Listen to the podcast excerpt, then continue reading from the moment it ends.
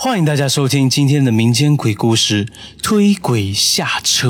公交车上的人疏疏落落的，尽管现在是下班晚高峰，我很意外啊，我居然还有个靠窗的位置坐。这公交车是很老式的，差不多所有的窗户都可以开，而这车的车门有时候是控制机的故障，关个门都非常非常的缓慢。大家都往自己家中赶，而我却在这个时间点偏偏离家去我工作的地方，因为我平日里啊都是晚班，今天自然也不例外。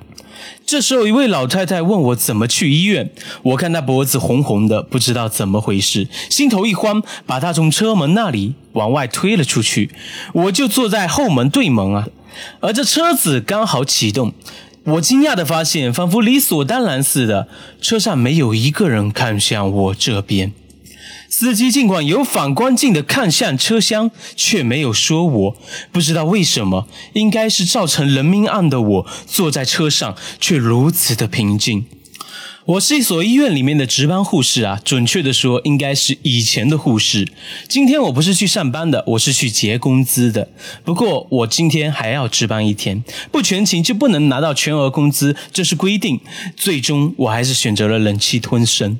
上个月和医院闹了矛盾啊，这样一来心里那叫一个不好受，这地方也待不下去了，只能够找其他的差事。而究其原因，就是我曾经听说这个医院曾经贩卖器官，当时我心里就不能忍啊，那叫一个正义感爆棚，立刻就去找院方质问，而结果自然是到最后吵了起来，不欢而散。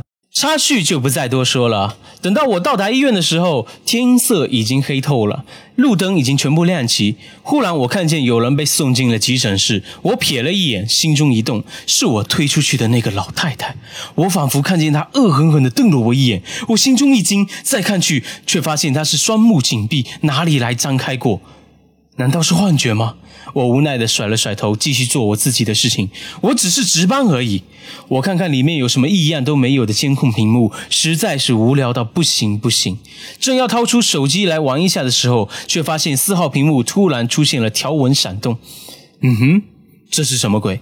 我赶忙看了过去，难道说是线路接触不良了？然后我看着那块屏幕一直跳啊跳的，却再是什么情况都没有了。唉，明天报修吧。不过明天我又不在这里了，关我什么事呢？我这样想着，无奈的甩了甩头，又想要好好的玩手机，可是我还是玩不安生。这下子监控屏幕真的又有异样了，还是四号屏幕。四号屏幕是医院地下室的监控，医院的地下室也就是一般意义上的停尸房，它闪动也就算了，然而我却是陡然看见一个黑黑的头从屏幕的一角钻了出来，我吓了一跳。死死的盯住屏幕，会有谁没事站在停尸房玩摄像头呢？然而，等那头颅完全在屏幕上出现的时候，我感觉我的心跳骤然停止了，因为我竟然在地下室的四号屏幕上看到了我自己的头。这是怎么一回事？我吓了一跳，甩了甩头，揉了揉眼睛，再看向那个屏幕。然而，屏幕里开始出现雪花，开始闪动，那个头颅却依旧在那里。我后来看见另一个自己在屏幕里咧着嘴，开始对我。诡异的笑，我明明在值班室这边，又没下去，怎么可能？要说是以前，那更不可能了。那种地方是我最忌讳的，我确定我没有去过。一般扫视监控屏幕都不会正眼看这四号屏幕的。然而今天，我想要尖叫，可是我发现我已经吓得叫不出声来，整个人都已经慌了，似乎这躯体已经不属于我一般。而紧跟着的是，所有屏幕开始一起闪动，而所有的日光灯。啪啪几下，突然，眼前的监控屏幕突然变成一片灰暗，日光灯的闪动却依然继续着。突然，光影闪动的走廊传来阵阵脚步声，那声音没有节奏，时快时慢，还停了几下，似乎说明这人有可能是个病人，也有可能不是人。什么鬼？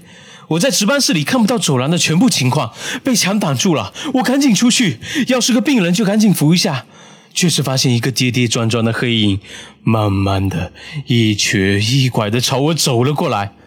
嗯哼，看起来怎么像那个老太太啊？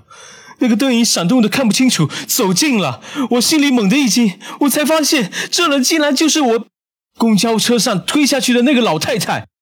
不知道为什么，我竟然会对这个看起来手无缚鸡之力的老太太心存恐惧，而且恐惧还非常的深。我不知道我如何是好的时候，她就开始悠悠的发出声音，那声音在安静的走廊里显得很是诡异。